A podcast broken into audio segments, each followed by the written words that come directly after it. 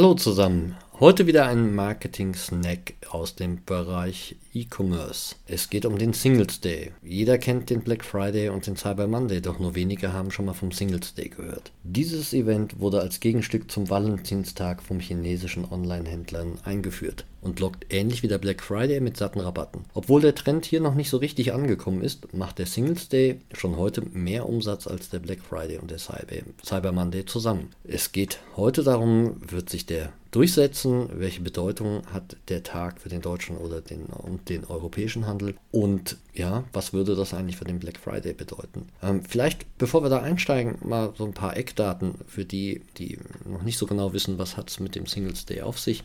Singles Day, ähm, chinesisches Thema, 11.11., .11., eben die Einsen als Glücksbringer im Datum und sehr starke Push von Alibaba. Mittlerweile machen aber auch eigentlich alle chinesischen Online-Händler mit. Alibaba hat an diesem Tag innerhalb von 24 Stunden 38,4 Milliarden Dollar Umsatz gemacht. Eine Zahl, die man sich auf der Zunge zergehen lassen muss.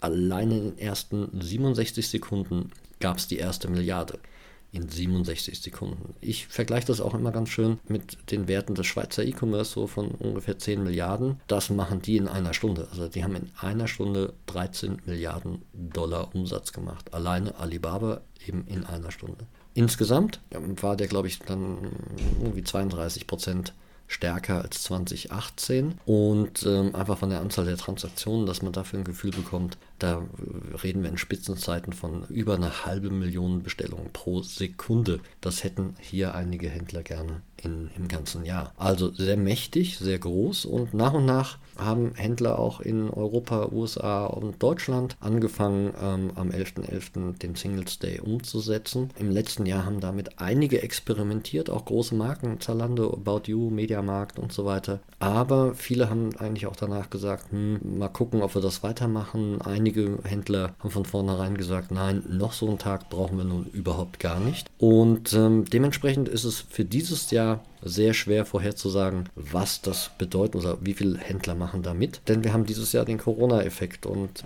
möglicherweise haben wir viele viele Händler, die, die einfach nochmal Umsatz brauchen, äh, irgendwelche Impulse für ihr Geschäft äh, erzeugen müssen und dann möglicherweise deswegen dieses Jahr mitmachen, obwohl sie es eigentlich gar nicht machen würden. Insofern ist es dieses Jahr sehr schwer, vorherzusehen oder vorherzusagen. Ich vermag das nicht zu tun. Spannend ist auf jeden Fall natürlich äh, für den Kunden, dass es da möglicherweise ein Tag entsteht, der neben dem Black Friday auch, auch eben entsprechend mit äh, spannenden Angeboten operiert. Aber wir werden auch dieses Jahr sehen, ob die Verbraucher so anspringen und, und nicht mm, aus gewisser Vorsicht wirklich sich nur auf die Angebote konzentrieren, die sie wirklich, wirklich benötigen und, und da wirklich Bedarfskäufe abdecken. Ähm, Studien in Deutschland zeigen das, ähm, aber wie sich Umfragen und, und das tatsächliche Handeln bei einem Hammer-Hammer-Deal dann tatsächlich verhalten, das werden wir sehen. Also Tendenziell ist der Handel eigentlich negativ eingestellt gegenüber diesem Tag, weil noch ein,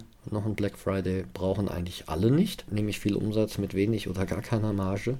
Und ja, es ist auf jeden Fall ein Thema in China, wird es auch bleiben. Ich glaube nicht, dass er sich hier durchsetzen wird. Aber wie gesagt, in diesem Jahr werden wir vielleicht da noch Sondereffekte sehen. Ja, verfolgt die Zahlen. Alibaba macht da wirklich Live-Übertragungen ähm, dazu. Ist richtig spannend und eben die Dimensionen sind Wahnsinn. Und ich glaube, in China wird es da nochmal eine Schippe draufgelegt.